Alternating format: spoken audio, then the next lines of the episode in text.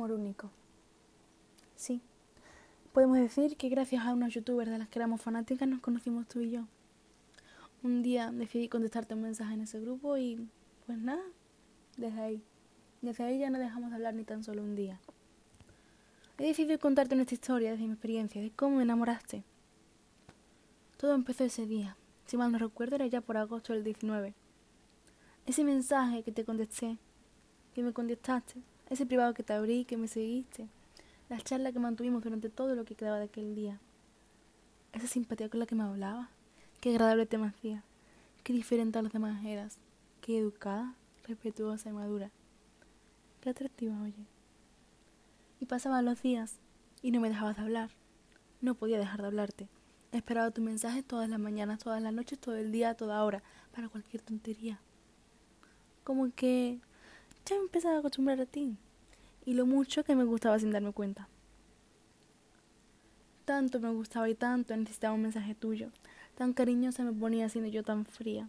Me dabas nervios aún sin verte ni una vez en videollamada tan solo, sin conocerte un poquito, sin saber a qué me iba a enfrentar contigo, sabiendo que estabas tan lejos me tuve que plantear qué me estabas haciendo sentir. Oye, ¿me das tu Instagram? ¿Tienes Twitter? ¿Te quería tener en todos lados? Sí, estabas haciendo algo en mí y yo tenía miedo. Miedo de que serías mi primera vez. Miedo a tener mi primera pareja, novia, relación, con una mujer, decirle a mis padres distancia por internet, sin ver en persona, sin saber cómo serías tú en una relación, teniendo que darte toda mi confianza para hacer una relación así. Todo eso me atormentó a tal punto de no saber qué hacer. Podía dejarme llevar por ti y seguir disfrutándote, ya sea como amigas o algo más, o abandonando y dejándote de hablar de un día a otro. Desde ahí ya me tenías loquita, me dejé llevar por ti. Qué buena era conmigo, qué mentalidad más bonita tenía, qué voz más agradable de escuchar, qué maripositas me daba cuando se reía. Ay, qué de cosas me empezaban a gustar, oye. Llegó septiembre. Qué poético suena este mes. Soñaba contigo, solo quería hablar de ti contarte todo lo que me pasaba. Qué gusto me sentía sabiendo que todos los días estabas ahí. ¿Hacemos videollamada? Nuestra primera videollamada. ¿Ay? ¿Por qué tan nerviosa, Laura? ¿Qué me hacía ella para conseguir que me sintiera así? Tenía que darle buena imagen. ¿Cuándo te habías preocupado tú en eso, Laura? Ella era diferente. Me hacía ser y sentir diferente. Te vi. Te vi, mujer. Se dice muchas veces eso de las maripositas, ¿verdad?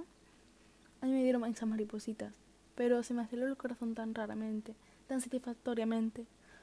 Ay, qué bonita eras. Qué horita más corta se me hizo. Qué cómoda me hiciste sentir. Los días pasaban y mis miedos cada vez me importaban menos a la hora de pensar tener algo contigo. Rumores. Hasta los demás rumoreaban sobre qué éramos. Espera. ¿Qué éramos?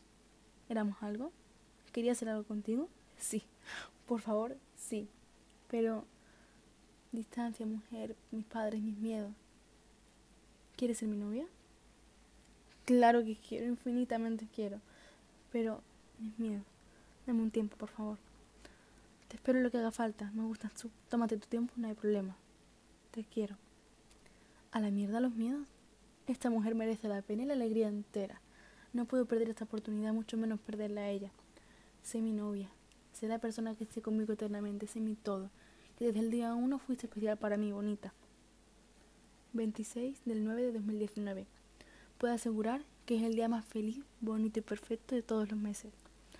No me arrepiento ni me arrepentiré en la vida de haberte hablado, de habernos conocido, de sentir eso que sentí cuando te conocí. Única. Fuiste, eres y serás única para mí.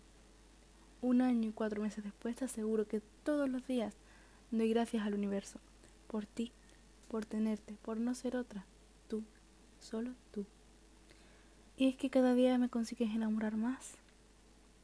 Cada día me gustan más cosas de ti. Cada día confirmo infinitas veces lo último que haría sería hacerte daño. Jamás me permitiría dejar de protegerte para cualquier mínima cosa. Necesito para vivir. No te pienso dejar de cuidar. Todavía me sigo enamorando de ti. Mi mujer, mi amor, mi familia. Sí, mi familia. Te amo.